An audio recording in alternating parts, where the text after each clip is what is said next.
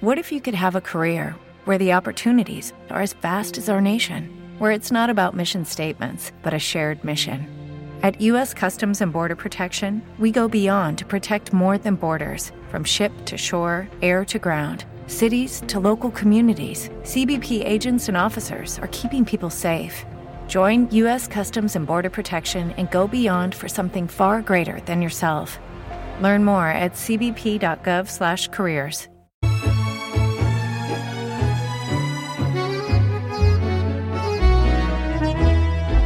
Otra mirada y un poco de todo. Un programa de filosofía, lenguaje y cultura. Ellos van desgranando las horas, entretejiendo la vida y contando las historias. Los martes a las 15 motivan la reflexión el doctor Julio Pugliese y Mario Frugoni. Otro enfoque de la actualidad en su cuarta temporada por Radio Tren Topic.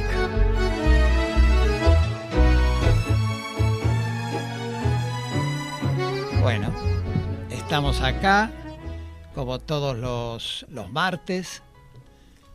Hoy estamos con un invitado, invitado de lujo.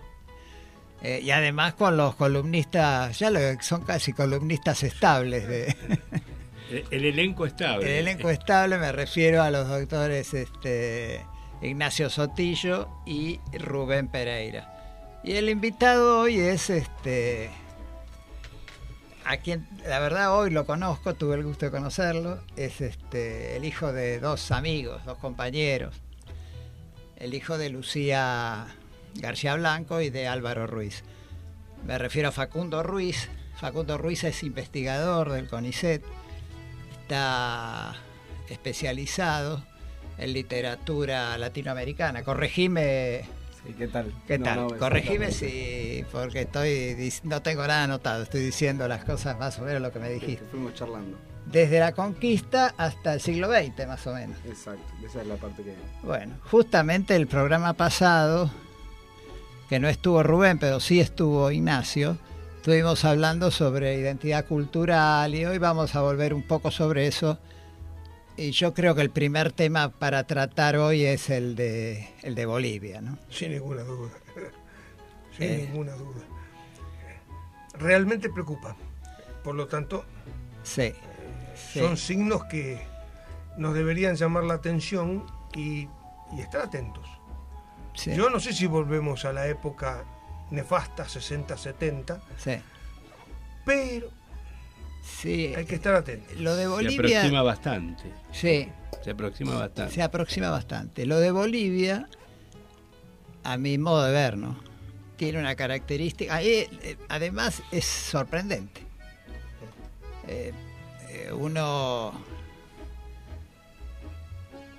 no, uno, por lo menos yo y todos, ¿no? Que Estábamos convencidos de que era un proceso que muy sólido, no un proceso, no cualquier proceso dura casi 14 años, este, muy auténtico, con logros de todo tipo, con logros en, en cuanto al analfabetismo, pasar del 38% de pobreza al- a menos del 15%, o sea, logros en la macroeconomía muy grandes en el país, este, pero indudablemente no, para ciertos sectores no fue suficiente. Además tiene una serie de, de connotaciones el golpe, ¿no? Que además de le dan cierta cierta particularidad, ¿no? Racismo, por Es lo pronto. racista, claro. Por lo pronto, racista. Es patriarcal. Yo hoy me entero, no lo vi yo directamente, Sí. Me cuentan que eh, creo que ayer en un programa de radio que trataban el tema, apareció, dicen que apareció hace unos meses eh, un pastor Sí. de una iglesia evangélica Sí, sí, diciendo que se venía... Está articulado con eh, las iglesias ¿no? evangélicas. Claro, que se venía un presidente blanco la- y- y que esto parece que estaba en la Sagrada Escritura y aparece este muchacho, el macho Camacho, este, bueno, yo si estuviera en otro ámbito lo de macho lo diría de otra manera, pero bueno, aparece el macho Camacho con la Biblia en la... Como dice en el barrio, macho menos. Macho menos, Claro. con la Biblia en Casa Rosa, en la Casa Rosada, en la Casa de Gobierno. Y si esto lo vinculamos a los 30 o 40 diputados que hay, o más, hoy Sí. en el Parlamento brasileño, que son pentecostales, al apoyo de los pentecostales abierto a Bolsonaro Sí. Y a que nuestro presidente, por suerte, en camino de salida, cuando hizo la famosa gira de las 30 eh, ciudades, Ciudades. y demás, sí.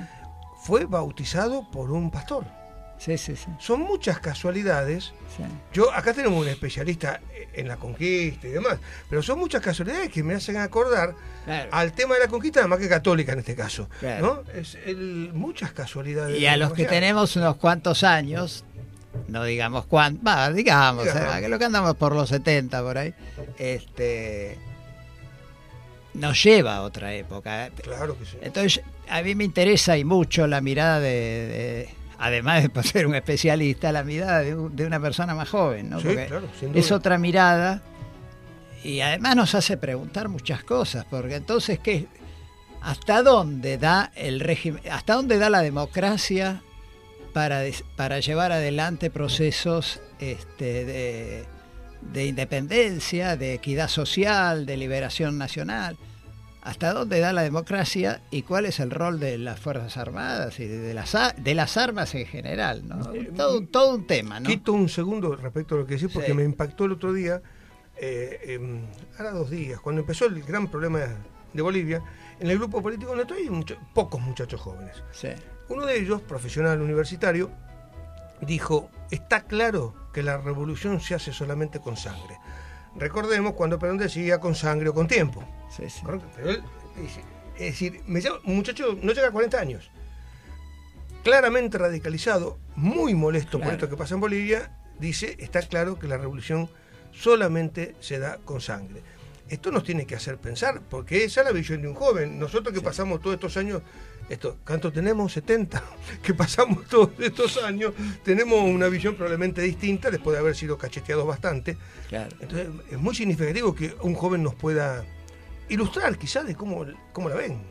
¿no? Sí. Y- Pensaba en, en relación a, a esto que, que comentabas, de, de si es una vuelta ¿no? que da la sensación a otra vez los golpes eh, movidos por fuerza militar, eh, que hubo un gesto que me pareció significativo en Evo, eh, dada la situación además contemporánea en Chile, que no es menor, eh, el tema de la renuncia sobre la hora y, y luego eh, que estuvo entre irse o no irse y finalmente se fue a México, me pareció que era un gesto importante en buscar una salida que no fuera, por ejemplo, la del 73 de Chile. claro.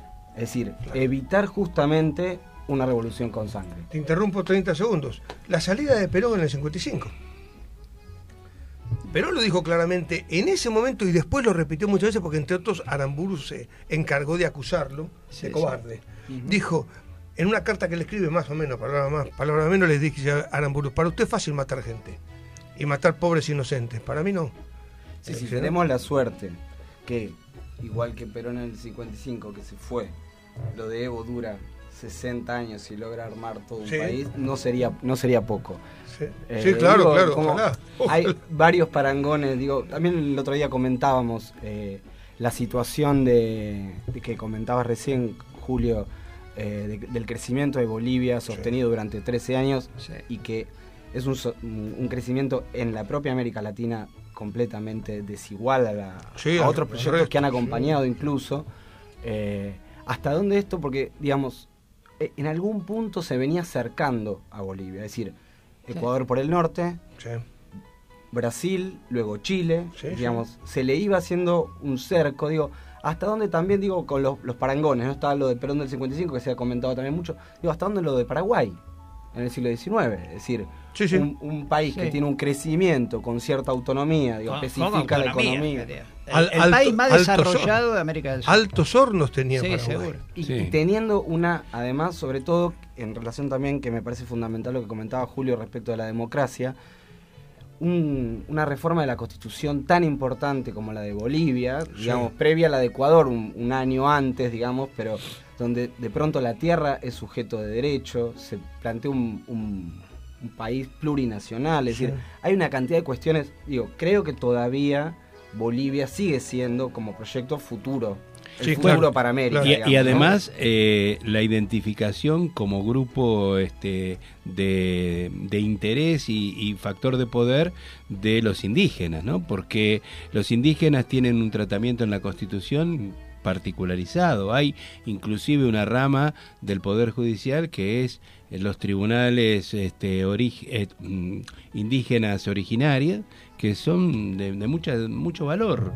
Eh, con lo que ustedes venían diciendo yo estaba escuchando, ¿no? Y, en un punto lo había pensado ya hace no, no tanto, ¿no? Seguramente uno o dos días, pero este eh, el- la vuelta esta al esquema eh, de los años 60, 70, alguien podría decir también que este se vieron forzados a, a usar de este recurso de la fuerza, que de alguna manera estaba este, más postergado, estaba un poco más retenido, ¿no? que por algo habrá sido también, ¿no? Es porque el pueblo vota para otro lado. Claro. Claro. claro. Este, No, y además todo, todo, la, todo ese afán dialéctico de ocultar, ocultar la verdadera naturaleza del golpe. ¿no? Exactamente. O sea, ellos este, siguen negando el golpe. Está bien que es un golpe muy especial, ¿eh? ojo. ¿eh? Acá eh, lo niegan, en otros lugares no. no, bueno. Sí, pero los propios eh, que dan el golpe en Bolivia lo disfrazan de alguna manera. Sí, ¿no? sí, sí. No, no. Eh, los militares antiguamente, en ese sentido, no podemos este, negar que eran claros. claros. Venían sí, a tom- era- sí, tomar sí, el sí, poder era- y el que se oponía la pasaba mal. La política del Pero garro. digo, hubo, digamos, del sector militar un, Sí, una presión, una presión importante. Es decir, Evo Llama, eh, habiendo aceptado eh, que se volviera a revisar el, conteo llamado a nuevas elecciones. Exacto, Nuevas elecciones. llama a nuevas elecciones. Y aún así, mucho antes ya Mesa había pedido que se desestime. Sí, sí, eh, y que incluso no se presente, o sea, la presión iba siendo desde Mayor, lo civil y lo político hasta lo militar, que termina siendo el no apoyo y la no intervención y el pedido Por, de que... por ahí se filtró algo que yo no sé si no es una fake news nuestra, ¿no? En este caso, porque no lo pude comprobar. De que habría un memorándum del Departamento de Estado de hace no mucho, 15, 20 días, un mes, cuando se ve estaban preparando todo esto, que el ideal sería que, por supuesto, una vez que Evo se fuera, hubiera nuevas elecciones, pero que no participara el MAS, el partido de Evo, sin proscripción. No sé si es cierto, pero lo escuché como un. el- el- lo daban como seguro. Sí, sí. Lo, lo único que faltaba es el decreto 41 de 61. Claro, ¿no? y Aramburu. Claro. Y, y Aramburu. No, eh, Bueno, la situación todavía en Bolivia es sí, bastante... está No, eh, pues, solo eso.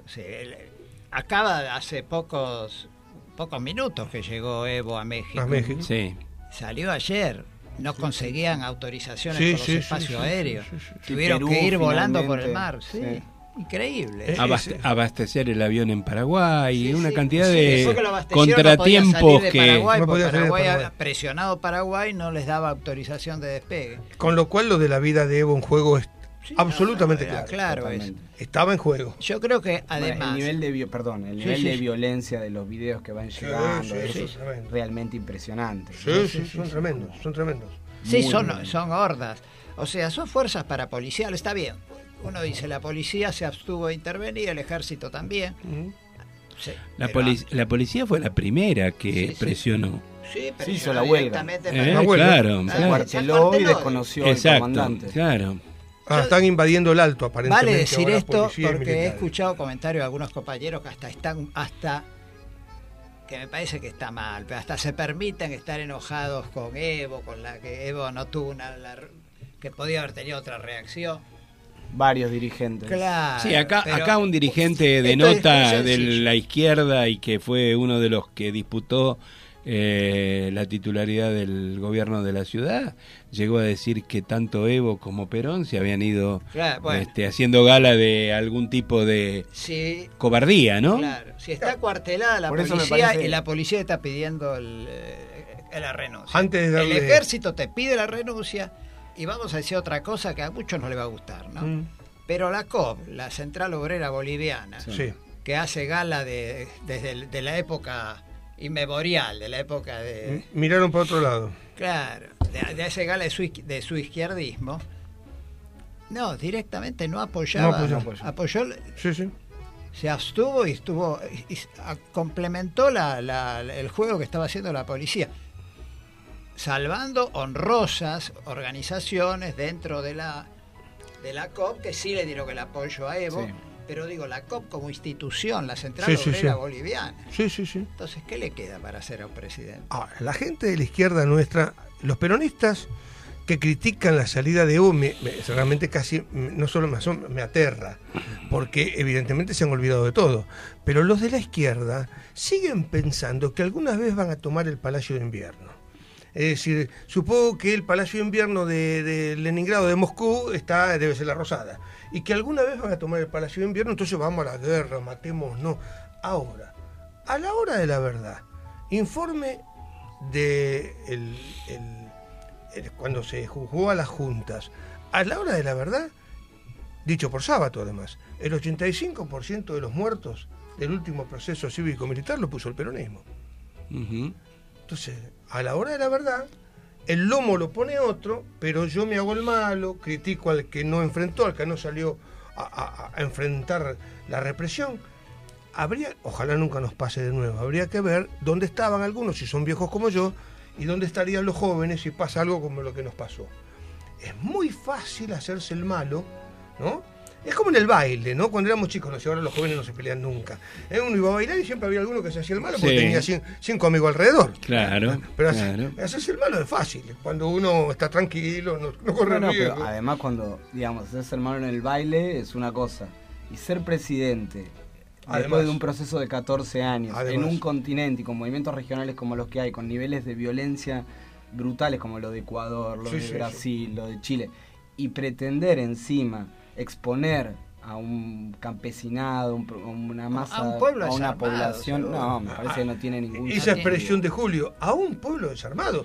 Porque si a mí me dicen que el pueblo estaba armado, que ya ahí lo critico.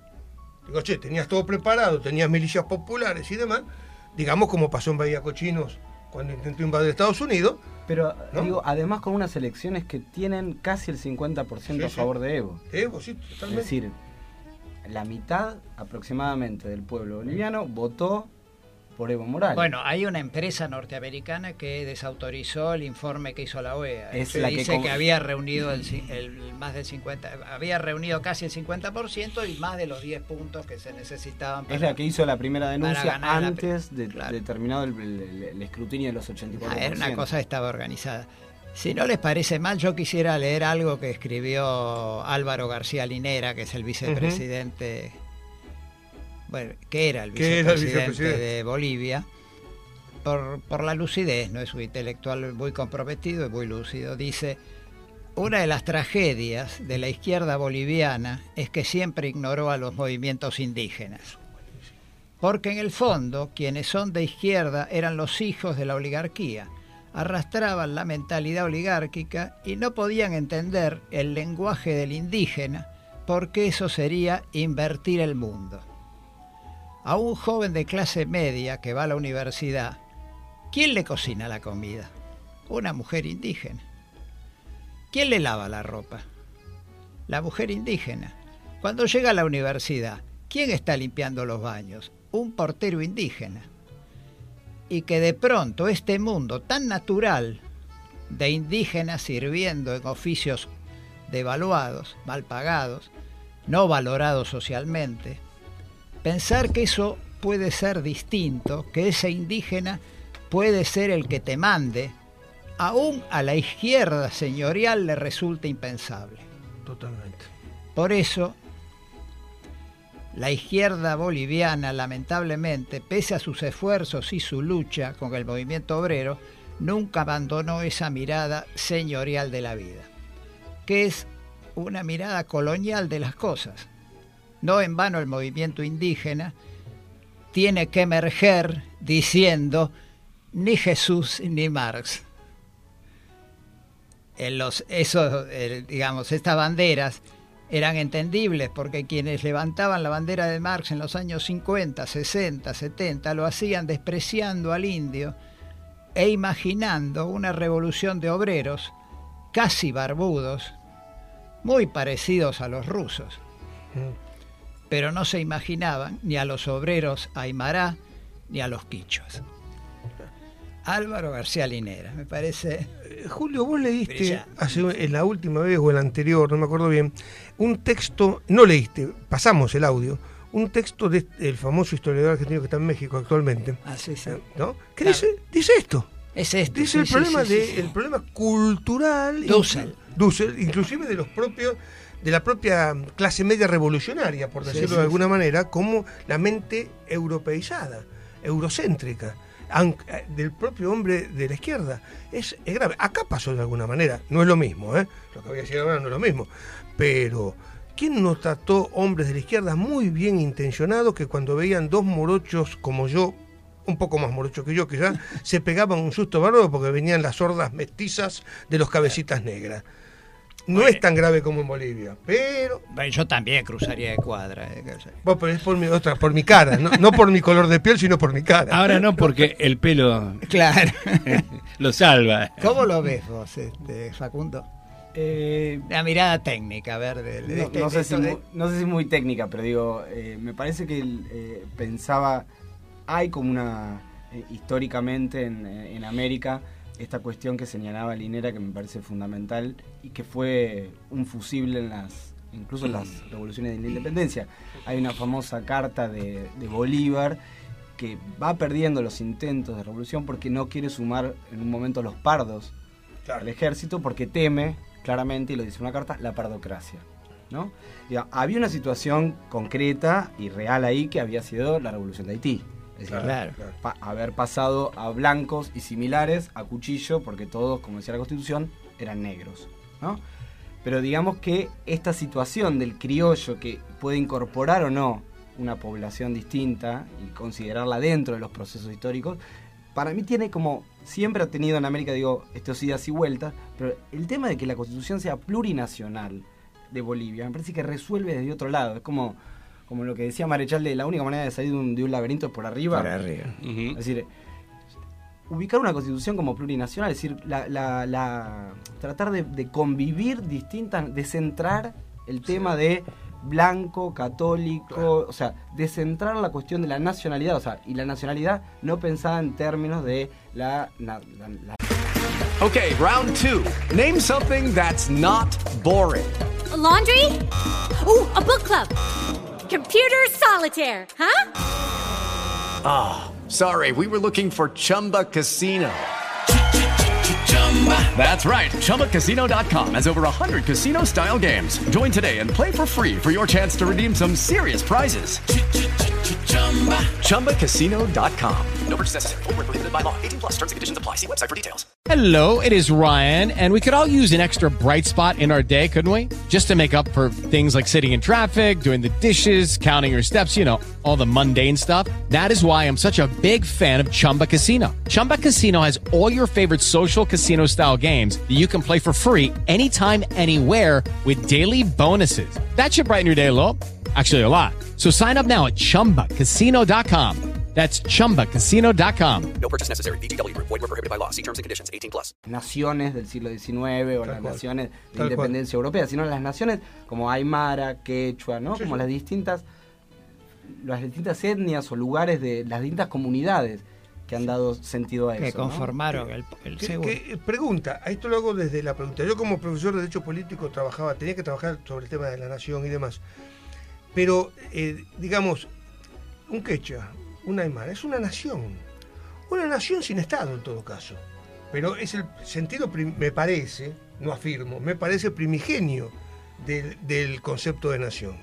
La nación es un conjunto humano que comparte valores, etcétera, etcétera. Puede no tener un Estado. Los kurdos son una nación Claro. no tienen un Estado. Bueno, Bueno, lo- los mismos este, judíos fueron durante mucho tiempo una nación. No no tenían Estado hasta 1948. Pues Bueno. esto es re- revolucionario lo que hace Evo en este caso, esta constitución. Totalmente. Bueno, la- en- es muy curioso, en, en la parte del Caribe, toda la, la población negra mantiene sus naciones. Sí, sí. Sí. Son congos, ¿no? Como Sí. son sosas, son, digamos, tienen sus naciones. De hecho, en- hace poco conversábamos con unos compañeros, digamos, hay un poeta de, de Bahama, de Barbados, que se llama Kamau Bradway, que propone, digamos, eh, escribir en un lenguaje nación. Si el lenguaje nación sería el lenguaje de cada una de estas naciones, Claro. y cómo cada una de estas naciones fue pudiendo hablar el idioma del amo, porque digamos lo habla distinto. Sí, sí, sí. ¿no? Entonces digo, y estas naciones no son Jamaica o Barbados o Cuba, son las naciones Claro, Están insertas en ese estado, pero no son una nación-estado. Sí, es una- Digo, y eso que está todo, digamos, eh, como un archipiélago, como es el Caribe, en el Caribe, en, en- en Bolivia tuvo forma de constitución y forma Claro. de, de país y forma sí. de desarrollo durante 13 años. Por eso digo que en algún punto me recordaba a un desarrollo como el de Paraguay en el siglo XIX, ¿no? Sí, Digo, sí. Muy sostenido, muy claro, muy distinto, aún cuando pudiera tener aliados o no, Sí, que sí. de pronto es... Es notable. Eh, algo que él dijo de Venezuela. Yo un día, esto de la- los pardos, ¿no? Se justifica, quizá, la posición de Bolívar. Eh, se justifica, no, se, se entiende. Se entiende por lo de, No, claro. por lo de Haití. Por lo de ti, y además ah, algún día accedo hace muchos años a un libro de Arturo Urlar Pietri que habla de la guerra social. El- es decir, eh, los pardos y los negros en una medida muy importante apoyaron el levantamiento de Bobes contra la era un español Bobes contra la independencia venezolana, porque parece que identificaban a los que declaraban la independencia con la clase dirigente que los explotaba, Claro. Con los criollos dueños de haciendas y demás que los explotaban. Bueno, Camacho es un criollo. Claro, es un criollo. Claro.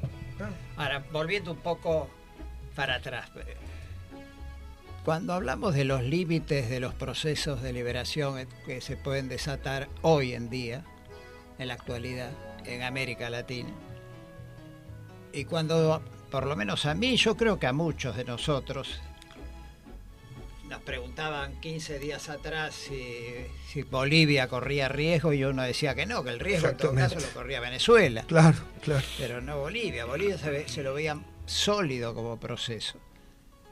Ahora, ¿cuánto influye en eso, por ejemplo, el hecho de que Chávez haya sido un militar nacionalista y que el ejército esté en gran parte, la mayoría, este, alineado con Maduro y, Sí. y monolíticamente alineado, además del pueblo trabajador, ¿no?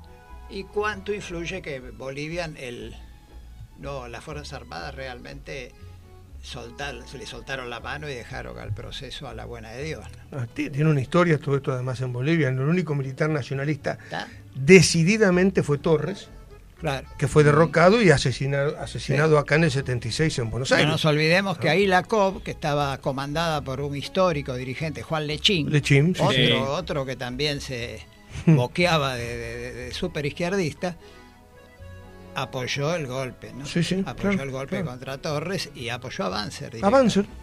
Bueno, tenemos en línea, bueno, este programa, del- eh, porque no está al tanto, no tiene por qué estar al No, tanto, no, lógicamente. Pero lo hacemos con Mario. Mario ahora está en el campo con el hijo y me pidió especialmente, cuando sabía que venía, dice, yo quisiera, así que tenemos una comunicación telefónica y, y bueno, ¿qué tal Mario? Tu opinión necesitamos, faltas tu opinión. Julio querido, hermano querido, mira, estoy escuchando atentamente, atentamente, y no sabes lo rico lo que lo, lo que están diciendo ustedes. Y corresponde a la batalla cultural. Ya ah, eh, programas atrás te había dicho que yo quería intervenir con respecto a lo que habían comentado ustedes en programas atrás sobre la batalla cultural. El tema es simple. Eh, a ver, nosotros no nos enroscamos eh, de- a ver, por, por, por eh, eh, enseñanza de nuestros padres, por enseñanza del colegio, de la escuela, Sí. con conceptos que tenemos que poner en- sobre el tapete para Sí. discutir. Ese es el tema. Y nosotros hablamos muchas veces sobre, eh, a ver, eh, cuestionar lo dado. Sí, los mandatos sociales, digamos. Exacto, no solamente el contrato social. No, no, los mandatos, mandatos sociales. Lo- Los mandatos, los mandatos, está bien. Pero aparte, el tema pasa, el, el- eh, vos hablaste muchas veces sobre eh, cómo los procesos son evolutivos, son superadores, y no solo los procesos políticos, los procesos humanos. Nosotros acá estamos viviendo una batalla cultural con respecto a lo que representa el dinero y lo que representa la humanidad. A ver, a ver si puedo ser claro. Acá nosotros estamos discutiendo el, el- el- discurso del liberalismo económico, estamos discutiendo sobre dinero, cuando verdaderamente tenemos que discutir sobre humanidad. Y la humanidad es claro, a ver, y es simple, y cualquier tarado puede darse cuenta, la evolución humana fue desde el primate que bajó del árbol y fue comprendiendo, comprendiendo a la naturaleza y comprendiendo al otro. Y acá nosotros hoy tenemos que poner sobre el tapete qué es comprender al otro. Y esto está muy claro hoy con el golpe de Estado en Bolivia. ¿Por qué está muy, muy claro? El poder económico, o sea, la plata, está por encima del valor humano. Y nombro a Hegel. Cuando Hegel dice que hay que trascender, nosotros tenemos que trascender la animalidad. Esa animalidad que es el dinero. El dinero es el mundo de la necesidad, no el mundo de la idea, el mundo humano. Cuando nosotros trascendemos el mundo humano, el mundo animal, nos transformamos en seres humanos y comprendemos y valoramos al otro. Porque el otro, de alguna manera, ya sea el árbol, el animal, el virus, nos está ayudando a ser más humanos y respetar al otro. Hoy, por ejemplo, por ejemplo, nadie se pregunta qué casualidad, qué casualidad el golpe de Bolivia después del triunfo de, de la fórmula de Fernández Fernández en Argentina. Seguro. ¿Por qué? Porque es muy simple. ¿Vos te imaginás cómo se, se de- desarrollaría la Argentina cuando Bolivia con Evo le vuelva a vender gas a Argentina? Shell no tiene nada que ver. Shell se muere y muchas empresas se mueren. Esto es dinero y la lucha por el dinero. O sea, no sé si puedo ser claro. ¿no? Sí, O sea, no, seguro. estoy eh, eh, es una catarata lo que quiero transmitir y no puedo en tan poco tiempo. Yo no O sea, desa- de- me sentí un poco, no sé si sentirme aludido con lo de tarado o con lo de primate, pero No, no. eh, A mí, a mí lo que me, a mí lo que me, vos- jamás- eh, ustedes jamás son tarados, encima más. Somos primates. Ahí, eh, Ignacio, Ignacio estaba hablando de nación. Y el concepto de nación es distinto al concepto de Estado, Seguro. y distinto al concepto de país, y distinto al concepto de patria. O sea, todo eso es lo que hay que poner sobre la mesa para poder desarrollar la batalla cultural. Che, Mario, vos sabés que hablabas del aislamiento de la Argentina con respecto con este golpe, ¿no? Porque nos crea un geopolíticamente quedamos bastante jodidos. Me hace acordar mucho al, yo se lo comentaba a Ignacio, al 73. Al 73. En, en septiembre del 73, cuando triunfa Perón como presidente, no Cámpora, sino septiembre Perón, del Perón. 73, cuando va la presidencia de Perón, hay una movida muy parecida al imperialismo. Viene el golpe en Chile, Ya estaba en Uruguay. el 11 de, de septiembre del 73 con el, el asesinato de Allende, el golpe sangriento de Chile, y toda la represión en Uruguay, la represión al movimiento Tupamaro y a los movimientos que se estaban dando en Uruguay, se empiezan a formar gobiernos cívico-militares y realmente la, la región queda y queda hay todo un aislamiento, ¿no? Esto es queda quebrada, queda, que- queda quebrada. Claro, Pero claro. hizo- eh, perdón, la batalla cultural es reconocer la metodología repetitiva históricamente del liberalismo económico. No sé si Sí, me sí, sí, sí, no seguro. ¿eh?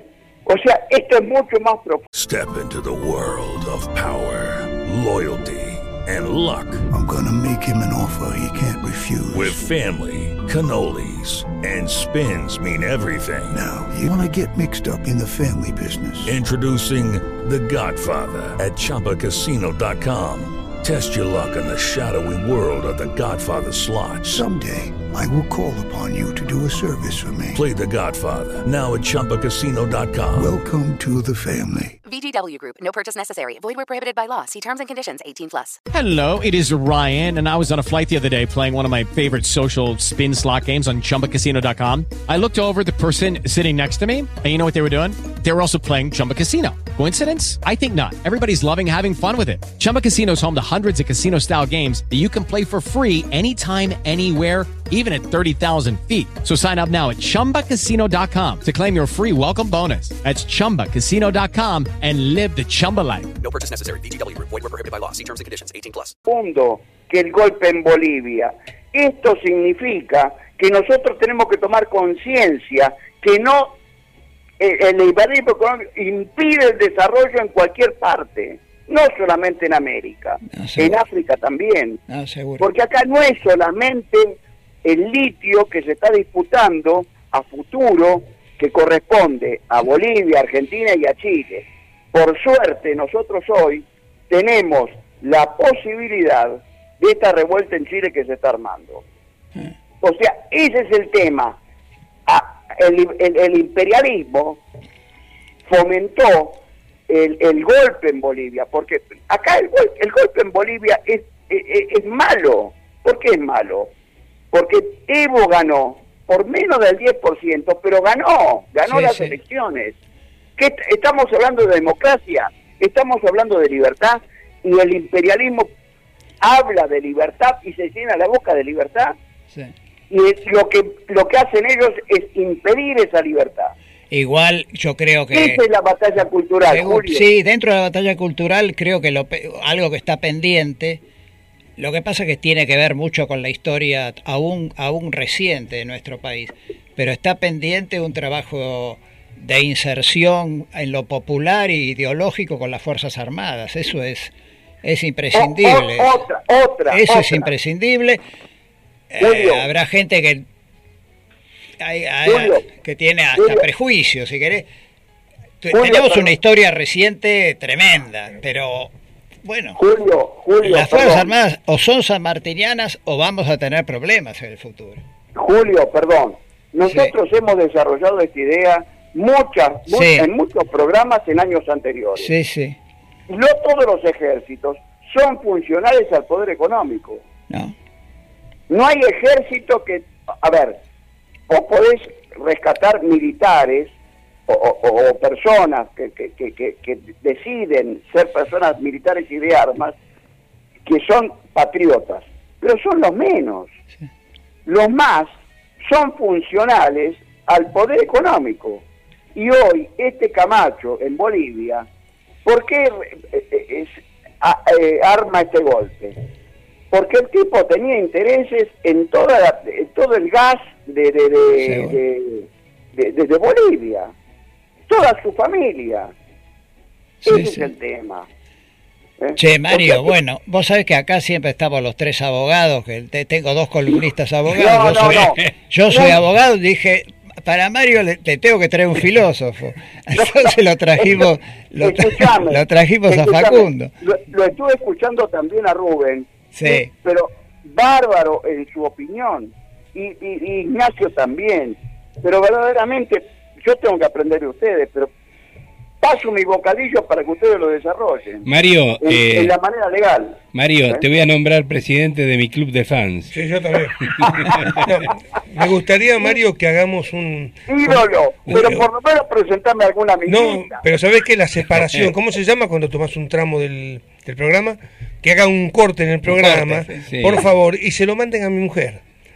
Así, eh, dice, ¿ves que alguien me elogia? Es importante. No, no, escuchame. Con Mario, tenés cuidado con los cortes, que, que- que No. hagan bien el corte. Sí, Sí, que lo haga bien, sí, sí, por las dudas.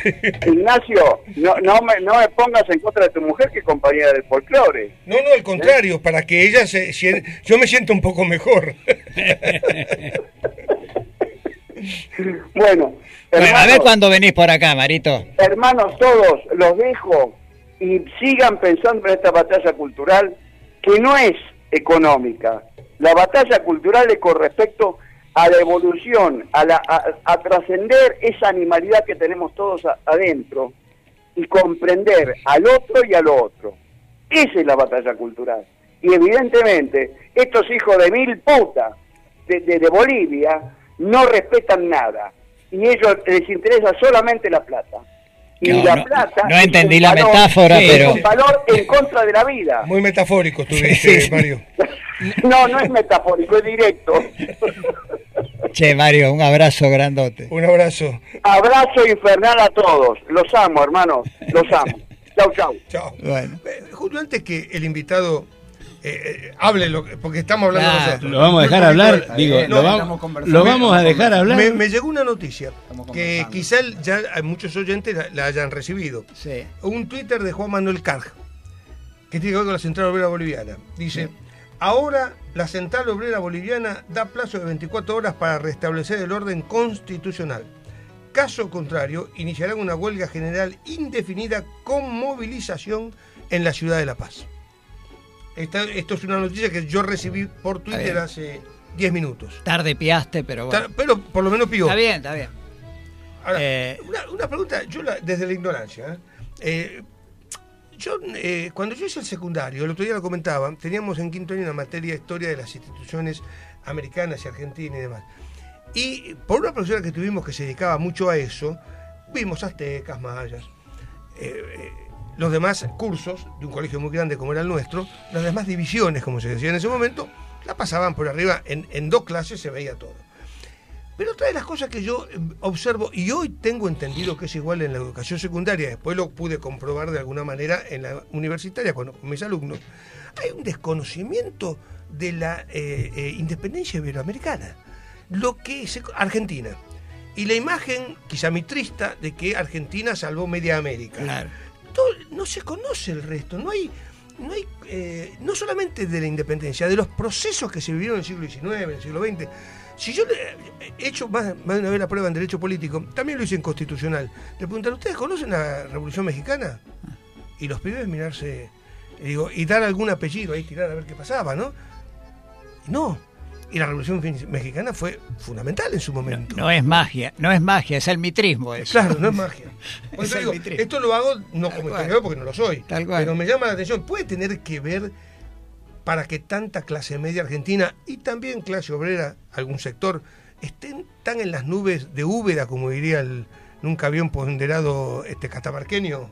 Este, ¿Puede ser? ¿Puede tener que ver eso? Sí, hay algo que también es lo que comentaban del programa anterior, eh, de, de la formación cultural y la educación y cómo eso se va haciendo parte o haciendo como historia antigua, ¿no? Sí, es cierto que hay, hay poca hay poca historia, Sí, sí. no solo de la independencia, sino de los procesos coloniales No, sí. anterior e incluso de lo prehispánico, o sea, Claro. Sí. Sí, sí, que eh, en, en América es, tiene un desarrollo muy desigual. Quiero decir, los dos grandes lugares, que son México y Perú, Sí, sí. Ecuador, que tuvieron imperios, es decir, el Inca y el Mexica, que en realidad el Ujú. Mexica no fue estrictamente un imperio, una confederación de estados. Claro. Por eso también la táctica de Cortés para desarmar esa confederación, Sí. digamos, no es lo mismo vencer un imperio que vencer, no es lo mismo los Pizarro que Cortés. Y pero tanto digamos apoyo que indígena que tuvo Cortés. Tuvo apoyo, sí, los tlaxcaltecas fundamentalmente. Tlaxcaltecas, claro, claro. Claro. Pero digamos que fueron, aunque aún cuando fueron procesos de, colo- de colonización distintos, eh, el resto de la población, en, en Argentina incluso, donde Argentina hasta eh, Mendoza o eh, Córdoba era parte del imperio inca, de hecho sí, Cosquín es un Cusco chiquito, el nombre Claro. es por un Cusco, un Cusco chiquito, Digamos, tenemos muy poco, muy poco estudio de eso. Es decir. Hay algo que lo conversábamos también con compañeros de historia que tienen, compañeros de historia y compañeras que trabajan sobre la parte prehispánica. Es decir, hay incluso en los sectores más, por llamarles progresistas o de cierta izquierda, un- una cosa aristocrática a estudiar, sobre- y esto lo digo fundamentalmente en esta región, ¿no? La del sur de Argentina, a estudiar poblaciones prehispánicas, porque digamos no tuvimos imperios. Es decir, no, no, no, como no tenemos ni incas, ni mexicas, entonces, ¿a qué vamos a estudiar? ¿No? A los tehuelches, sí. a los mapuches. Claro. Entonces digo, como no so- quiero decir, acá hay un, un estudio fundamental de todas las de los asesinatos y genocidios saliendo del siglo XIX, con el que se hizo la, la patria de, varios, entre los Peña Brown, Claro, sí, lo que fue la campaña desierta. eh, que todavía están hoy, ¿no? Fuertemente. Entonces digo, hay por un lado no solo desconocimiento de, de estas cuestiones de que yo comentaba lo de lo de Bolívar, Bolívar después se incorpora Sí, sí, efectivamente, no claro. recuerdo, quiero decir, pero esto no tiene un- una sola ida y vuelta, ni fue de, de- de criollos a indios, de indios a criollos, no, no tuvo esta esta única traza, digamos, ¿no? Y hay- eh, todos estos vaivenes creo que están en estos procesos que son tanto los de la independencia como los de la colonia y los prehispánicos, de los cuales tenemos en general muy poca información. Quiero decir, de los guaraníes. Claro. ¿no? El proceso de los guaraníes con los jesuitas es, digamos, no ocurre en ninguna otra parte donde Sí. estuvieron los jesuitas en América. Claro. Y de eso no tenemos ni idea. Y lo que, y lo que surge de eso, digo, Paraguay, puntualmente, no tiene nada que ver con lo que pasó con los jesuitas en Perú, en Bolivia. Seguro. digo, Fue nos distinto. falta todavía eh, también conciencia de las propias diferencias que hay en América. Seguro. Y Sí, que han claro. hecho causa común en buenos momentos. Y algunos de los que conocen un poco esto hablan de, eh, bueno, el, el desastre demográfico de la conquista española, trabajo forzado, la violencia, las enfermedades, etcétera, etcétera. Y lo extraordinario del caso, que lo plantean, porque fue cierto, lo plantean en comparación con Estados Unidos. Entonces, y no ven o no analizan el, el- el mestizaje que de alguna manera se dio entre españoles, portugueses, pero más que nada españoles, con los pueblos originarios y con su cultura, con sus más y con sus menos. Y nadie saca a la luz que en Estados Unidos los barrieron del mapa. Okay, round two. Name something that's not boring. A laundry? Ooh, a book club. Computer solitaire, huh? Ah, sorry, we were looking for Chumba Casino. That's right. ChumbaCasino.com has over 100 casino style games. Join today and play for free for your chance to redeem some serious prizes. ChumbaCasino.com. No purchase necessary. Where prohibited by law. 18 plus terms and conditions apply. See website for details.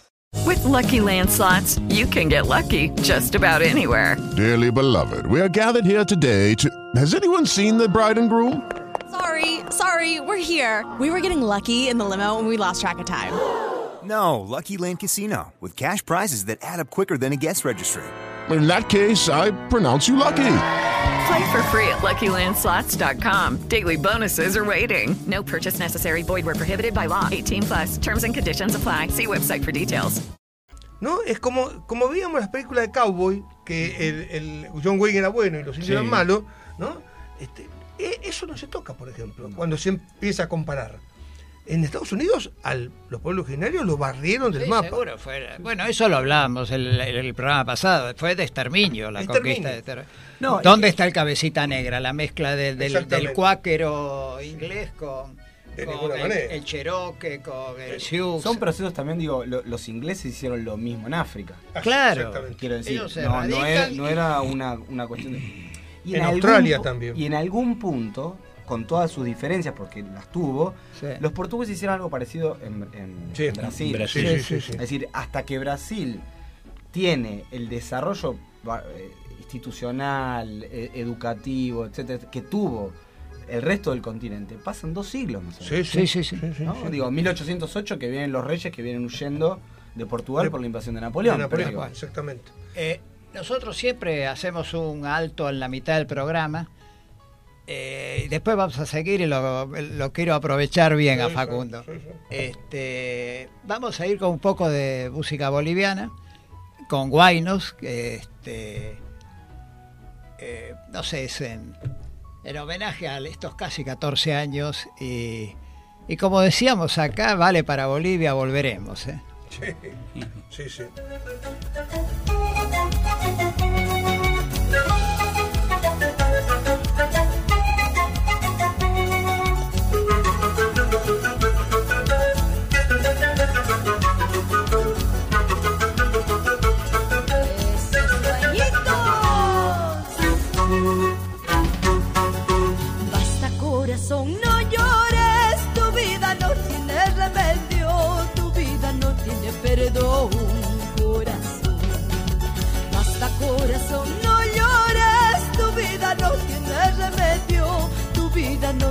perdón, corazón.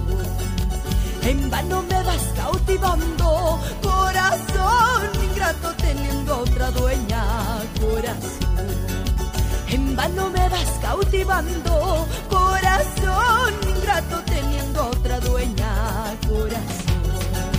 Me pides volver, no puedo, no puedo porque no te quiero, no puedo porque me engañaste, corazón.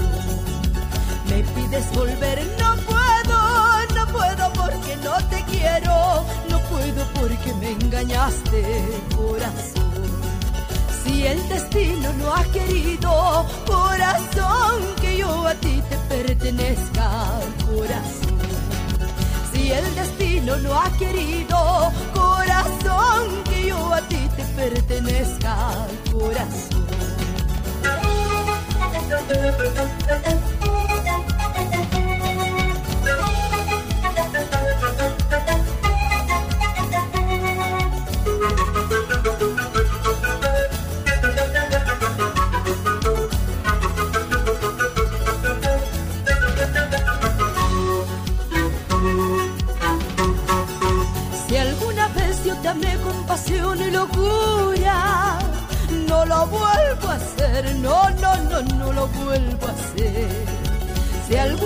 Alguna vez yo te amé con pasión y locura, no lo vuelvo a hacer, no, no, no, no lo vuelvo a hacer. Estos mis ojos, este corazón, no creerá más en ti, te juro que ya no lo hará, no, no, no, nunca más lo hará. Estos mis ojos, este corazón, no creerá más en ti, no lo hará, no, no, no, nunca más lo hará.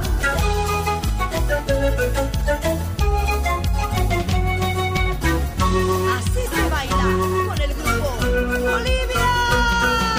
Me dices que te vas, pues anda, vete. Ya no vuelvas a cruzarte en mi camino. Me dices que te vas, pues anda, vete. Vuelvas a cruzarte en mi camino. Te quise con gran pasión, yo no lo niego. Tú fuiste mi adoración, mi único anhelo. Hoy que te alejas de mí será muy triste. Más tarde, como olvidar nuestro cariño. Cuando te conocí, me prometiste, juraste quererme siempre, eternamente.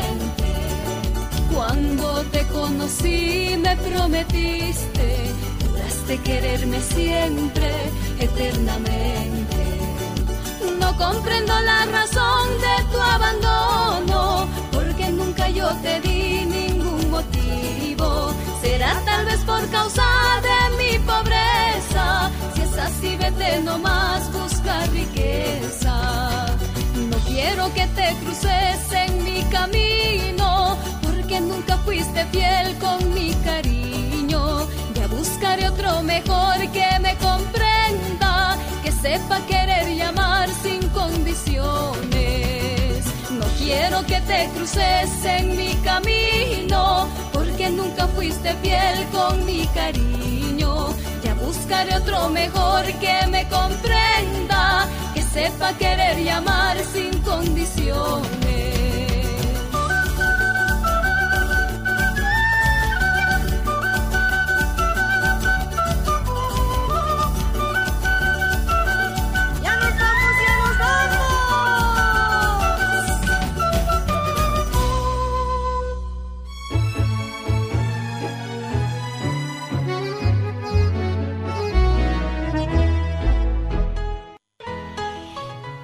Bueno, estamos acá de, de nuevo y estamos tratando de hacer un llamado. Vamos a ver que si se puede hacer el llamado.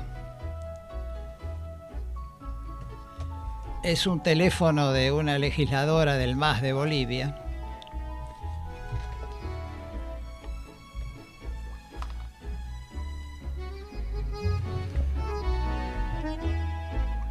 Bueno, este estamos tratando de hacer el, el llamado y por eso estos este bache. Sigan ustedes, Ignacio. Yo mientras trato de hacer el llamado, cualquier cosa los cortos. El- el- em, a lo que apuntaba este, desde este conocimiento imperfecto de la historia es que me asombra, y de ahí el problema del eurocentrismo y el problema cultural. Veo en la facultad. Eh, bueno, hace dos años ya estuve retirado, llegué a los 70, me dieron la mano. Este, eh, pero era sorprendente. Encima, Derecho Político está en, está en primer año en la Universidad de El Salvador. Los pibes, salvo un chico que empezaba tarde, venían fresquitos de la secundaria. Sonaba recién. Algún día este, quise dar ejemplos de aristocracia y demás, separándome un poco del concepto aristotélico y tratar de ejemplos aramélicos. Entonces hablé de los aztecas, la aristocracia azteca, ¿no? Y los pibes le hablaba de los aztecas y estaban pensando con qué se come eso en, en- en los restaurantes Tex-Mex. Sí, una cosa así. Una- es notable eso. Hay un desconocimiento. Y no hablemos de acá. ¿Quién- ¿Dónde se enseña que eran los querandíes, los tehuelches, los ranqueles? ¿Dónde se lo enseña? Y el último dirigente que de verdad se preocupó por ellos, que fue Rosas, porque el otro que se preocupó fue Roca para liquidarlos y regalar las tierras, ¿no? A los muchachos, a los amigos. Este, después de Rosas para acá. Claro. Nah, incluso cuando estudian los incas, eh, ¿qué se sabe? Los incas, a lo sumo, Sí, sí, sí, de que sabe algo. Pero no la cantidad de culturas y que se fueron sobreponiendo como capas geológicas en la, en la cultura inca. Sí, sí, eso no se sabe. Y no, no me quiero imaginar en la especialidad del invitado de la literatura.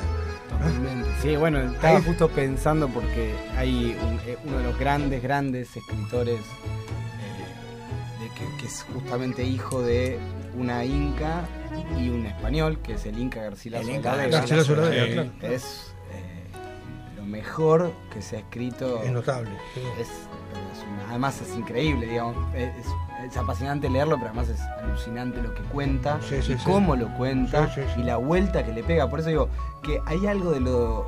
Digo, en estas cosas que van y vuelven, ¿no? Pero digo, lo de lo plurinacional, la constitución plurinacional de Bolivia y esta idea de salir por arriba, es decir, no eh, tratar de que todos, a ver cuál es la unidad que, que mejor haga, sino tratar de reunirlos y tratar de vivir juntos en esa plurinación. Hay algo que ya viene desde el Inca en tratar de vivir las dos partes que eran de su, de su herencia, de su formación, de su interés, digamos, ¿no? como, como su parte Inca, por lado de pa- eh, por parte de Madre, madre, y sí. por parte de padre, la parte española, ¿no? Y bancarse. eh, Es que los propios incas, ¿no? si uno lo analiza, eh, gobernaban sobre multitud de pueblos diferentes. Totalmente, ¿no? Y además el Inca era un imperio, es decir, cada vez que imperio, cambiaba el Incario, Sí, sí. había cierto borramiento de la historia anterior y una Claro. reescritura de la historia de la cual fue y la cuenta el Inca Garcilaso de la Vega, es decir, como su eh, parte de la familia es la que cuenta la historia de cómo había sido el desarrollo. De la literatura de la colonia se hace mucho hincapié cuando yo estaba en el secundario, recuerdo en Sor Juana Inés de la Cruz, por ejemplo. Es que- famosa, una genio total. No, que está muy bien, pero quedaba ahí. Sí, parte de mi, de mi tesis de doctorado fue sobre Sor Juana Inés de la Cruz. Notable, pero quedaba ahí, quiero decir. Sobre los ¿no? hombres necios que acusáis Hombre, a la mujer exactamente, sin razón. exactamente. Que sois locas, sí, De lo mismo que Tiene culpáis. hits, tiene hits desde hace cinco siglos, ¿no? Como, Eh, Es bárbaro. sí, Y se una- sigue repitiendo. Sí, Claro. sí, es un- el que peca por la paga o el que paga por, Por pecar. pecar. Exactamente. Bueno, pero quiero decir que quedaba ahí. Yo tuve en. Eh, eh, Bueno, se la, perdón, se la ha reconocido mucho de los movimientos feministas. sí, claro, claro. A, a Sor Juana, ¿no? Sí, sí, Eh, sí. También como Sin una duda. figura femenina fuerte en el espacio público, ¿no? Pero lo que digo es que no se ampliaba más. Yo tuve en cuarto año del secundario este, em, lengua, em, eh, literatura americana y española. Y tuve una buena profesora que eh, dio bastante de lengua americana de la época de la colonia, este, pero igual, era Sor Juana de la Cruz y alguno que otro. Después yo me fui enterando que había muchos más. Claro, sí, sí. sí. Pero en el secundario eran cuatro o cinco autores que se veían. Bueno, también hay- hay como todo un trabajo que hoy se está haciendo, y en la Facultad de Filosofía y Letras especialmente lo estamos haciendo, eh, de recuperación de obras, es decir, Claro, volver a editar esas obras, porque digamos, por ahí la, la predisposición está, pero hay que acceder a esos textos, Tal cual. eh, y que sean más o menos eh, confiables, y, Sí, sí, y sí. además de eso, realmente hay veces que hay como que hacer un trabajo con el texto, porque uno no, digamos, estudiar crónicas de India. los cronistas oficiales, los soldados, los capitanes, digo, lo que cuentan, y uno va, y son todas cosas de 500, 600, mil y pico de páginas. Digo, bueno, ¿cómo se trabaja con eso? Digo, Porque el que, digamos, se enfrenta por primera vez a Bodó, que es así, también es. Está bien que diga, che, ¿con qué se come? Sí, sí, el mismo, el, el idioma mismo, el español antiguo. Bernal Díaz del Castillo, por ejemplo, yo a mí me llegó un texto, lo leí, pero me gustó. Y es, un- obstáculo el, el idioma. La historia de la ¿no? conquista. Claro, Sí, sí, sí. es un obstáculo. Es un obstáculo. Sí, Eh, sí, sí. Sí, sí. Pero eh, al mismo tiempo es un obstáculo si uno lo piensa desde cierto lugar, creo. Porque digo, esto que decíamos que veníamos haciendo el trabajo con, con la cátedra de, de literatura latinoamericana que está en la, facu- en la carrera de letras y con, un- con grupos de investigación con los que trabajamos en el Instituto de Literatura Hispanoamericana, en el CONICET, de no solo es recuperar obra, sino tratar de recuperarla y pensarla hoy. Es decir, Claro. ¿Cómo hoy? Porque digo, por otro lado, uno tiene camadas de alumnos que entran todos los años, que van teniendo en general siempre entre 20 y 30 años. Sí, ¿no? sí. Uno, va todos los años y los alumnos siguen manteniendo más o menos. claro. Entonces digo, siempre es más o menos ese el, el target, por así decirlo, donde uno tiene que ir viendo con, qué se enfrenta y cómo eh, explicar cosas que cada vez van siendo, por un lado, más antiguas, pero por otro lado, uno las va renovando en la propia investigación. Por eso es también tan importante el desarrollo de, de ciencia y tecnología, Claro, eh, claro. digamos, no solo en la cuestión dura, sino también en la cuestión cultural. Digamos, Sí, que decía Mario de la lucha cultural. Sí, sí.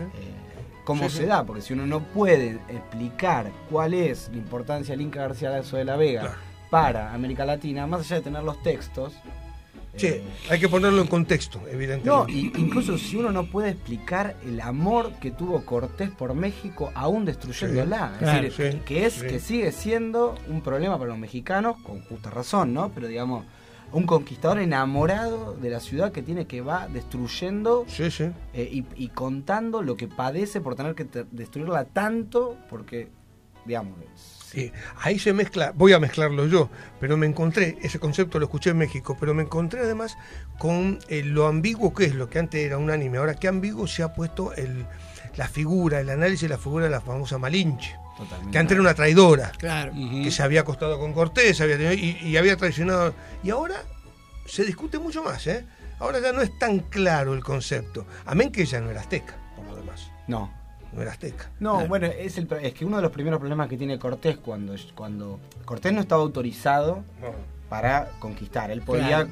comerciar, digamos, pero el tipo pone el pie en tierra y avanza, ¿no? Él creo que parte de Cuba por ahí, ¿no? De, claro, sale de Cuba, y eh, tenía que ir a las costas a ver, bueno, el uno de los primeros problemas que tiene es, bueno, me quedo en Y tierra. estaba enfrentado con el, el- el, digamos... Con el gobernador de Cuba. El gobernador, Sí, la- con Velázquez. Velázquez, exacto, me salía el apellido. Porque, digamos, Velázquez no lo autoriza. Claro, no lo autoriza, claro, claro. Pero uno de los primeros que tiene, por, uno de los primeros problemas que tiene es decir, bueno, ¿cómo me comunico? Es decir, porque, bien, me quedo acá, convenzo a los propios, que esa es otra, ¿no? Porque hay que convencer a los españoles que con ese calor y que sigamos caminando en el medio de la selva y vamos a encontrar algo. De ahí la famosa que lo toma ya Cervantes en el Quijote, lo de quemar las naves. Quemar las naves. Que en realidad no las quema. No, no. Las da al través sobre la playa, porque luego las desarma. Las encalla y las desarma, ¿no? Las desarma, Claro. las lleva a la Laguna de México y es así como conquista México. Las O sea, arma de las nuevo para sitiar México. Y Claro. sitia México, que era una laguna, entonces una laguna con Claro. cuatro puentes. Y es, es impresionante esto, porque él lo cuenta en la segunda carta. Él dice, entra a México cuando, lo, cuando se encuentra con Motecuzoma eh, y, y entra a la ciudad, ¿no? Por uno de los puentes. eh, y dice, si acá me cortan los puentes, yo estoy acá dentro de esta Claro, isla, no salgo no más. salgo más. No salgo Claro, más. no salgo más. Pero el tipo ahí dice, ahí se le, digamos, como uno diría, se le prende la lámpara y dice, si yo les corto los puentes, No ellos salen, tampoco no salen. Entonces claro. desarma los barcos de la costa, los hace cruzar tipo Fritz Carraldo, la película Claro. de Herzog, los hace cruzar todos los barcos por la selva, los vuelve a armar en la laguna, corta, porque lo que tenían los cuatro puentes eran por donde entraba el agua dulce. Claro, Entonces los deja, bueno, quiero decir, entre los problemas que tiene para esta conquista está el de los de las lenguas que le decían. Y una de estas lenguas es Malinche, que hablaba varios de los idiomas y entonces podía operar en Y, distintas... a- y había tenido, creo, contacto con un español que en un naufragio previo Jerónimo de Aguilar. de Aguilar había vivido entre los Claro, entre había los- dos, encuentra dos. Claro. Y uno de ellos no quiere volver. Claro. Le dice, yo tengo No, familia. tiene familia y todo, Claro, sí, ¿no? claro. Como yo ya estoy acá. Eh, claro. Y el otro sí, pero aun cuando vuelve no tiene el conocimiento de, la- de todas las lenguas, porque Claro. a medida que va avanzando, y Malinche... Es la que abre que el realidad- juego. Exacto. ¿Cómo era el nombre exacto? Yo a mí me quedó la malinche, pero no ese es el nombre. Eh, Malitzin era... Ah, ahora sí.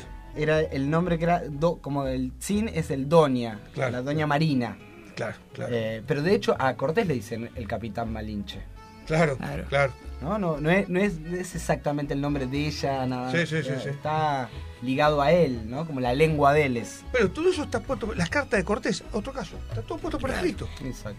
¿No? ¿Y quién las estudia?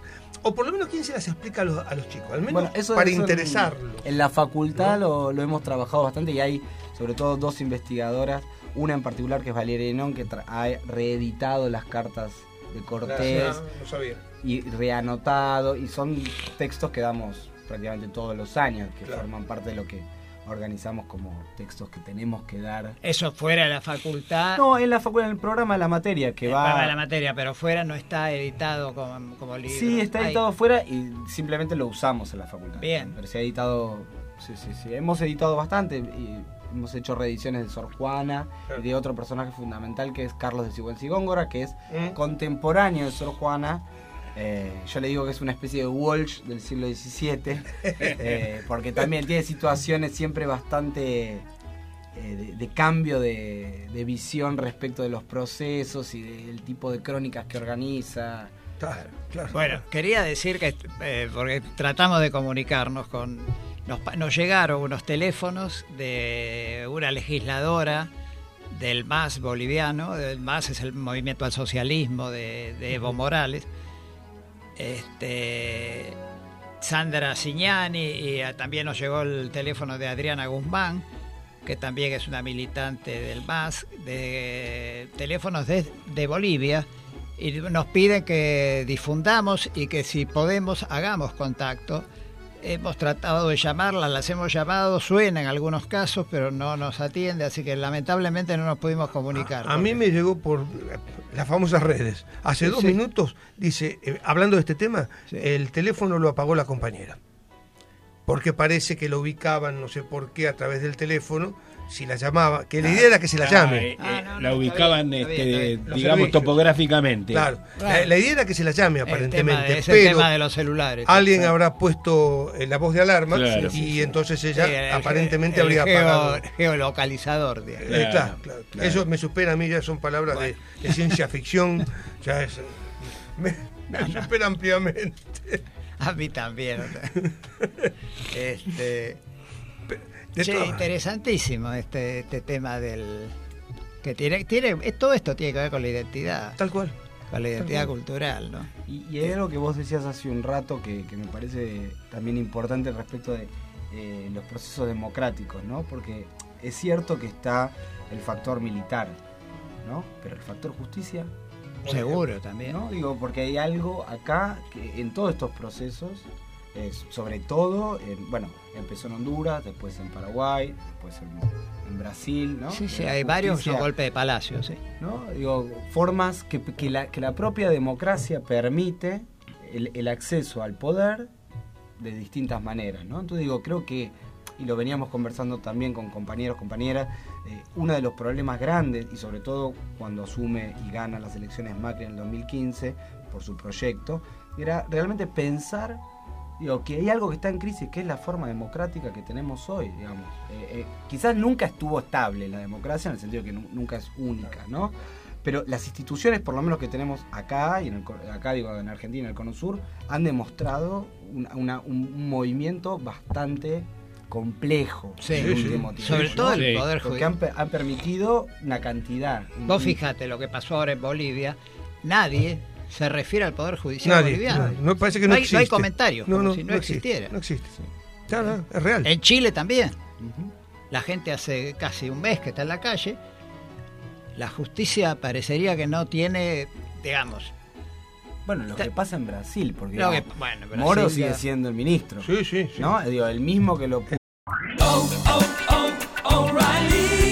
¿Necesitas ayuda? En O'Reilly Auto Parts te ayudamos. ¿Necesitas algún consejo? Te aconsejamos. Nuestros profesionales en autopartes están siempre disponibles para ayudarte a encontrar lo que necesites. Excelente servicio al cliente es solo una de las ventajas que ofrece O'Reilly Auto Parts. Los profesionales en autopartes. oh, oh, O'Reilly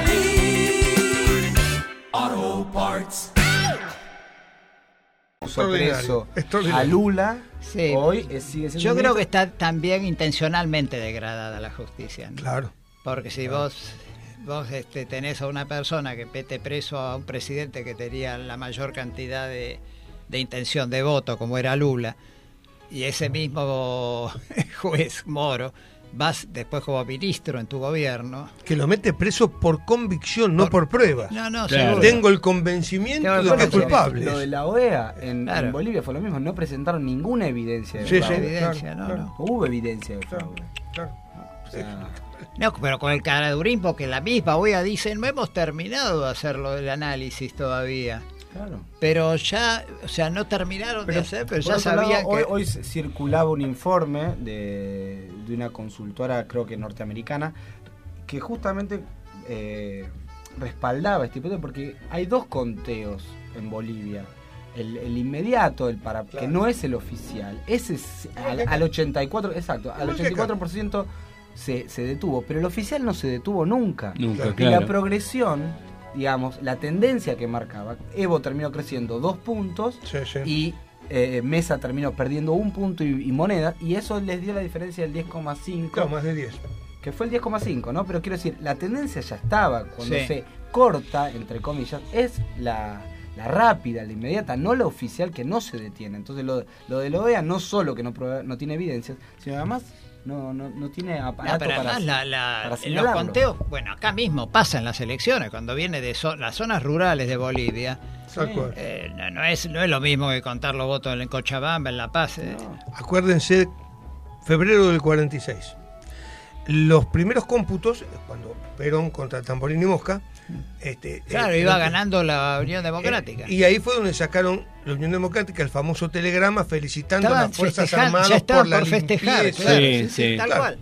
Diez horas después empezaron a llegar, A no había los- celular, no había nada de eso, Claro. lo del interior, y eh, Claro. cuando Tuvieron- pasan a perder, fraude. Tuvieron que en dos días, fraude. Tuvieron que cambiar la escoba. Es notable. No era tan limpia. Es notable. No, pero además en Bolivia esto ya ocurrió. Sí. Es decir, Claro. siempre hay un retraso Sí, en, sí, en- sí, en sí. cómputos, en datos que tienen que venir de zona. Sí. Al mismo tiempo que los tribunales de- electorales eran incendiados, quiero decir. Sí, Sí, sí, claro. sí. Hubo de todo. Bueno, hoy Esto justamente, estaba orquestado desde, Claro. desde antes de las elecciones, indudablemente. hoy bueno, justamente hubo varias hipótesis, ¿no? Que estuvieron circulando sí. acerca de quiénes. Sí, sí. Parece que viajó la hija de, de- de Trump a Jujuy. En septiembre coincide Claro, con exacta- un viaje que hizo Morales Exactamente. a, a Bolivia. Y, y, eh, incluso lo leí ayer en el diario, el ex eh, eh, Basteiro, que fue el ex, Sí, el ex eh, embajador embajador.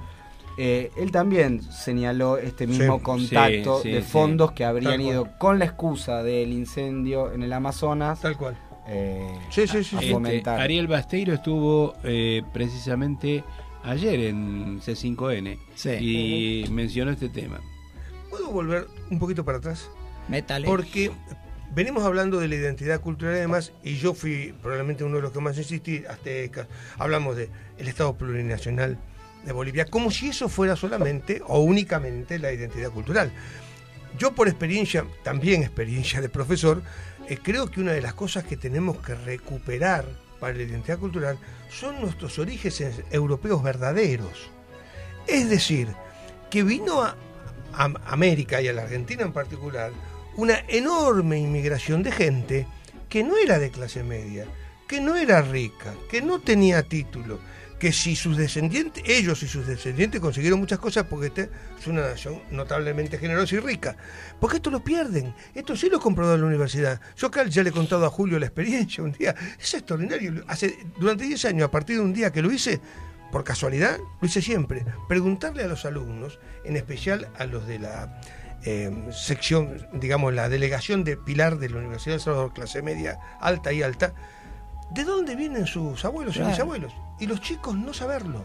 Saber que tienen Bueno, apellido escuchame. italiano, pero nadie se los Claro. explica porque queda feo. ¿Cómo voy Bueno, a reconocer mi abuela- que mi bisabuelo era un muerto de hambre cuando vino a la Mi Argentina? abuela vino a los 15 años en la bodega de- del barco. Venía en la bodega. La gran, la gran mayoría de los inmigrantes vinieron de esa forma. De la bodega. Eh, Bueno. Por otro lado, también es cierto que eh, lo que dice Ignacio tiene que ver con eh, las actividades que desarrollaban, el tipo de, mm, digamos, significación social que tenía cierta actividad o el- la reprobación que esa actividad tenía.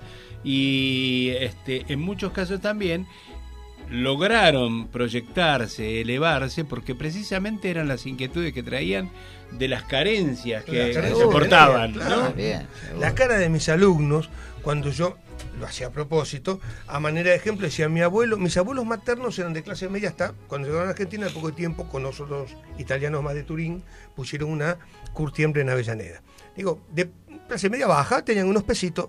Digo, pero mi abuelo paterno era pastor de ovejas. Y terminó en una estancia de Menéndez Betty como mayordomo, como capataz general, Claro. como pastor de ovejas. Y cuando vino para la capital y se radicó en Quilmes, de donde es toda la familia de mi padre, era chofer. Y los pibes, como, yo- como el profe, ¿verdad? ¿cómo va a decir el Claro, profesor? ¿Cómo va a decir el profesor del abuelo? Estamos todos locos. Me miraban con una cara. Un día un alumno que me dijo, me dijo, gracias, profe, no me lo puedo olvidar. Pues yo voy a, pre- apellido italiano, voy a preguntar. Porque yo sé que vienen de Italia, pero ¿cómo vinieron? Pasaron como tres semanas y viene y me dice en un intervalo, me dice, profe, ¿puedo hablar con usted? Y digo, sí, ¿qué pasa? Yo me había olvidado del tema. Estuve hablando de lo que usted me dijo, le pregunté a mi mamá. Ah, ¿de qué? Me explica. ¿Y qué dijo? ¿No sabe cómo se enojó? ¿Qué venís a preguntar por la familia? claro, Pero, claro. claro, clase media alta, buena posición social, voy a, a- a reconocer que quizá mi bisabuelo era pastor de ovejas. Además que- uno mide, mide en esa dificultad de hablar de, la- de simplemente el origen de la familia, lo que costó acá los, los derechos humanos. Por ejemplo. ¿No? Digo, si uno, si cuesta decir simplemente de dónde era de Claro, Italia de qué trabajaba. claro, claro. Eh, yo tengo conocidos eh, originarios de Siria, este, inclusive parientes de mi mujer, mi mujer no, pero parientes de políticos de mi mujer. Y los más viejos eh, hablaban y eran todos jeques. Sí, sí, sí. Habían venido Claro. de Argentina arriba de un camello Claro. y eran todos jeques. ¿no? Y los hijos no se enteraban de nada. Y siempre había algún, siempre había algún rebelde que contaba la verdad. Vos eras lustrabota, vos... Claro, Eh, claro. Esa es la identidad que, también que hay que recuperar, para saber de dónde venimos. Bueno. y, qué fue, y por qué llegamos donde llegamos. Desde ¿no? que desde que me lo escuchaba yo a Mario hablar del tema de la revolución cultural, mm, se me ocurrió pensar que Mao le dedicó todo el transcurso de su revolución al aspecto cultural. Seguro, seguro. Era, él él había planteado Sí, sí. la revolución cultural. Lo que él venía a hacer era la revolución cultural. Eh, Bueno, y hay que pensar que siempre comentamos con un amigo, la, la revolución cubana, entre las cosas que dejó como una marca indeleble, es Casa de las Américas. Claro. por ejemplo. Claro. ¿no? Hay algo que se produjo en torno de Casa de las Américas que no solo fue una gran promoción de la revolución, sino además hechos concretos y realmente perdurables por distintas razones que tienen que ver con una política cultural. Seguro.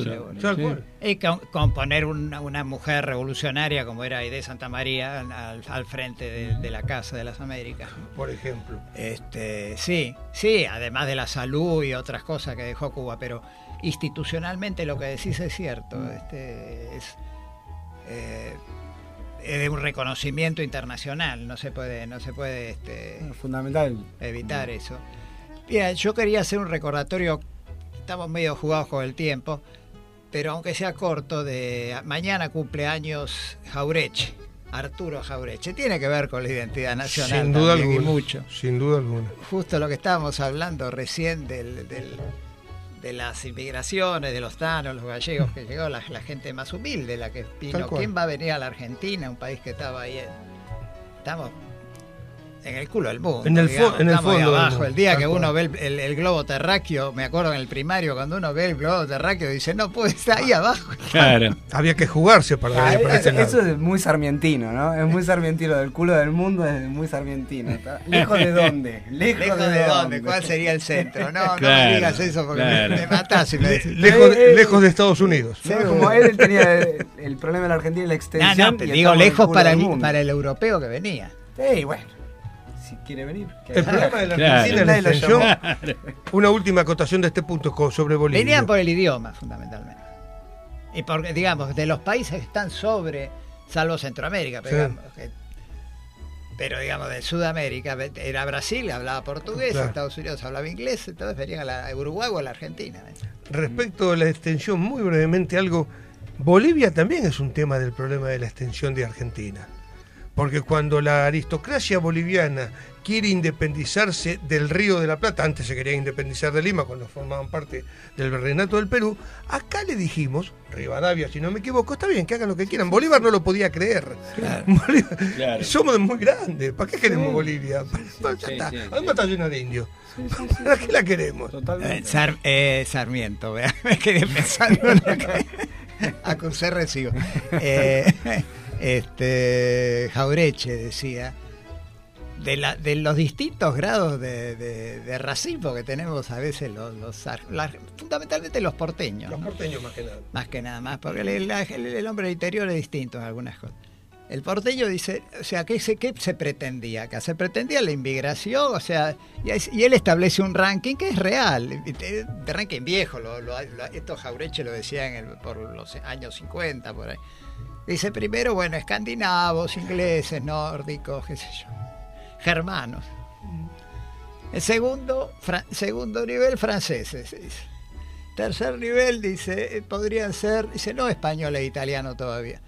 Tercer nivel, aunque parezca mentira, dice, eh, pe- los vascos, por ejemplo. El vasco tiene su, su regambre, su abolengo, es vasco. Dice, después vienen los italianos y españoles ya, que pero ya están de clase. Y bueno, dice, los turcos y los judíos ya, venían quedan, al final. al fin del coso. Claro, claro. Es que es así. El ranking de, Ese era el ranking. de. Yo me acuerdo en el sobre héroes y tumbas, hay una, un libro notable, ¿no? Este, hay una discusión en un momento dado, un, no sé si es un crítico de arte que está hablando con una mujer y hablaba de los que se ponían dos apellidos y que los verdaderos dos apellidos eran tipo Alzagonzue, ¿no? Y que quizá podía funcionar la mezcla de un español y un inglés como doble apellido. Claro. En- Dentro de todo, pero tener doble apellido italiano y español, o dos italianos, decía horrorizado. Eso, no cito textual, por supuesto, ¿no? Eso es una locura, eso es una vergüenza. Bueno, tiene que ver con todo esto. Claro, tiene que ver con todo esto, realmente. Bueno, el apellido de Jones Walla. Sí. Claro. Jones, es Jones, Claro. era los propietarios de la familia. Sí, Claro, sí, sí. tal cual. No, no, de- y tiene que- por esto que decíamos del Inca Garcilaso, esas cosas que se. Él mantiene en su apellido el problema que Claro. de su identidad, digamos. su ¿no? identidad. Jones Walla. Jones Guala, tal cual, tal cual. Pero es notable esto de, de lo. Jaureche era notable. Claro. Jaureche era extraordinario. Uno el ve- trabajo hecho sobre los sectores medios. Sí. Él decía, yo soy distinto. Claro, él empezó, el padre era como un caudillo conservador Claro, de Lincoln. Él claro. nació en Lincoln, en 1901. Nació, dice, yo nací con el siglo, porque eso que empieza a contar, eso lo decía por Borges, eso que empieza a contar en 1900, dice, 1900, ¿cuánto es la centena? Hasta el 100, el 100 está dentro de la centena, Claro, una decena claro. que es, hasta el 10, dice, el 10 está dentro de la... dice, 1900 es el siglo pasado, El siglo pasado. 20 empieza con 1901, bueno, yo nací en 1901, decía. Era del siglo XX el hombre. Siglo XX, bueno. Este, no, él decía, el padre era un caudillo, conservador. Dice, yo iba al colegio del primario y claro, yo era conservador, eran todos radicales. Me, ca- me cagaban a trompada. Dice, yo iba yo- pero yo me defendía y qué sé yo. Dice, claro, después agarró la presidencia de Irigoyen en la primera, el Claro. 16 al 22. Era En el chico. 16 tenía 15 Claro, años, el chico. 22 tenía 21, mirá qué edad. Y se hizo irigoyenista Sí, sí, muerte, sin después, fundó Forja, después se hizo peronista. Peronista, el peronismo, claro. Pero eh, qué notable su análisis de las clases medias, ¿no? Claro. El medio pelo y demás Claro. es algo Sí. extraordinario. Y de los políticos, decía, yo soy, yo soy distinto a todos los políticos. Porque todos los políticos empiezan por la izquierda Sí, y y va. después terminan a la derecha. Dice, yo no, yo monto el caballo por la derecha, porque empecé así, montando por la derecha, que conservador. Dice, y ahora de viejo estoy bien, bien, bien, bien bajándome por la izquierda. Era, era, era, eh, además era filoso, Sí, agudo, polémico sí. y no arrugaba. Que eh, yo siempre es algo que en el que escribe o en el que investiga, teniendo acá un investigador, he apreciado mucho. El que no arruga. Hice una investigación determinada y me vinieron a la yugular por algo y me la banco. Y, y en, en términos de análisis político y de literatura política, Jaureche era así. Y, Sí, se la, y se la bancó que fue- se, ju- se jugó a duelo también, ¿no? Después Sí, se batió a duelo. Se batió a duelo. Como un decir. militar. Claro. Sí, sí, sí. Sí, no, no, no, era, era bravo el hombre. Sí. Tan bravo que se peleaba con Perón, por ejemplo. Claro. No, cu- no cualquiera se podía dar el lujo. Eh, lo que pasa es que Perón le había ofrecido a, a- a Forja. Sí. En realidad se lo ofreció a Jaureche, pero Sí. la gobernación de dice, no, la gobernación de la provincia de Buenos Aires. Y él dice, no, yo general, por ahí, no, y a Perón que le digan que no, No era fácil, gustaba no era nada. fácil tampoco. Entonces el tipo dice, pero sí para, déjemelo ver, porque pa, al movimiento, a Forja, qué sé yo, le podría decir una cosa interesante. Esto antes del, digamos, antes de las elecciones Claro. del 46. Forja fue creado en el, en el 35, 35, y ya en noviembre, noviembre del, del 45, o sea, el mes siguiente del, di- del 17 de octubre, digamos, Sí, sí. famoso, ya se, se disuelve. Hay un acto donde se disuelve. El último presidente de Forja justamente fue Arturo Jaureche. Arturo Jaureche. Y bueno, a partir de ahí quedaron ciertas. Porque Perón terminó nombrando a otra persona, bueno, después fue Mercante. Mercante, fue Mercante. Que fue un gran este, Sí, notable gobernador, gobernador. un hombre de una, una grandeza no lo pudo tocar nadie a Mercante. No, y porque no, le, no tenía una mancha. No tenía una mancha, en serio. No hubo manera, ¿eh? No hubo manera. de- otro era, el, eh, ¿cómo se llama? El médico, el de eh, Carrillo, Carrillo. Carrillo, y sin embargo a Carrillo, con Nos Carrillo se persiguieron. metieron. Por y- favor. A Carrillo lo persiguieron. Lo persiguieron muy Ah. mal. Sí. Muy mal. Muy mal. Y terminó muriendo en Brasil. Claro, claro. Es que, trabajando eh, para ahora, ¿estamos norte. viendo cosas muy distintas en el siglo XXI? Eh. No. Cambió el contexto en alguna medida, cambiaron algo las formas, pero es lo mismo. Sí, te sí. persigo con la prensa, te persigo con los tribunales, y si no logro nada de eso, te mato en una de esas, o te detengo, o eh, eh, invento argentino, no invento argentino, pero desarrollado profundamente por los argentinos, te desaparezco. Claro. ¿no? Sí, ahora está la fake news, el lofer. Hay un poco, eh, digamos, más sutileza. Más sutileza ahí Sí. Sí, igual hay, para mí que digo de por ahí de, de otra perspectiva que esto también que comentábamos al principio de que el gesto debo de renunciar Ujú. y tratar de evitar digo de evitar lo del 73 en Chile digo para mí hay algunas diferencias Sí. No, no, Hay las hay, algunas- no, sí, sí, las y, hay, y- no, y sí. son importantes quizás Sin no perderlas de vista porque se nos escapa justamente en esa diferencia No, Digo, no. el macrismo entró por las urnas El hay Bolsonaro también y son dos procesos que uno diría en general no entraban por Eso, lo, eso es lo que hay que distinguir ¿No? y, Como- y- y puntualizar lo que Sí, es dice. la primera vez que la esto que estás derecha se constituye como Tal cual. partido y tiene su núcleo duro de 33% por lo menos. Y un gobierno, digamos, donde va avasallando todos los derechos desde el Congreso. Por eso, a Desde mí, la por eso a mí me preocupa viéndolo con ojos argentinos, si Sí. querés. Hay que verlo con ojos latinoamericanos, pero además con ojos argentinos me preocupa lo que pasó en Bolivia. Sin duda. Porque acá, hay, acá hay un núcleo duro también. ¿eh? Por eso tenemos- digo, yo creo que en algún punto, no sé si esto era pensado o no, pero cuando se empezó a rodear Bolivia, es decir, Ecuador con Moreno, eh, estaba Bolsonaro Sí. en Brasil y aparece el Piñera, Piñera en y, Chile.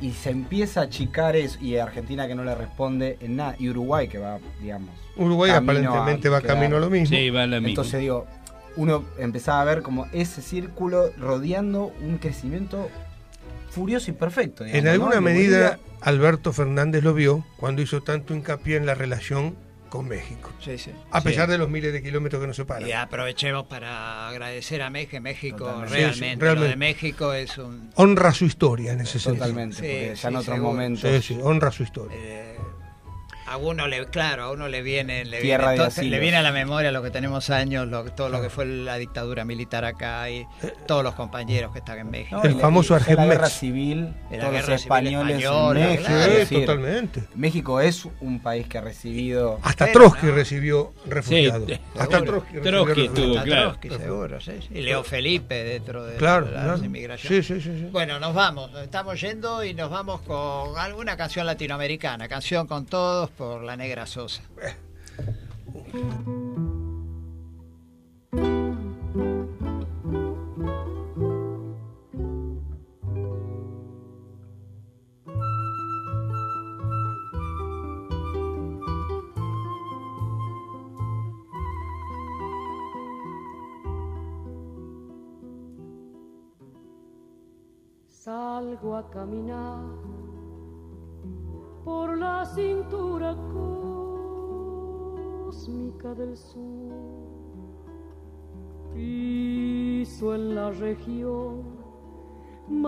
Vegetal del viento y de la luz. Siento al caminar toda la piel de América en mi piel y anda en mi sangre un río que libera en mi voz su caudal. Sol de Alto Perú, rostro Bolivia estaño y soledad, un verde Brasil besa mi Chile cobre y mineral, estuvo desde el sur hacia la entraña América y total, pura raíz de un grito destinado a crecer y a estallar.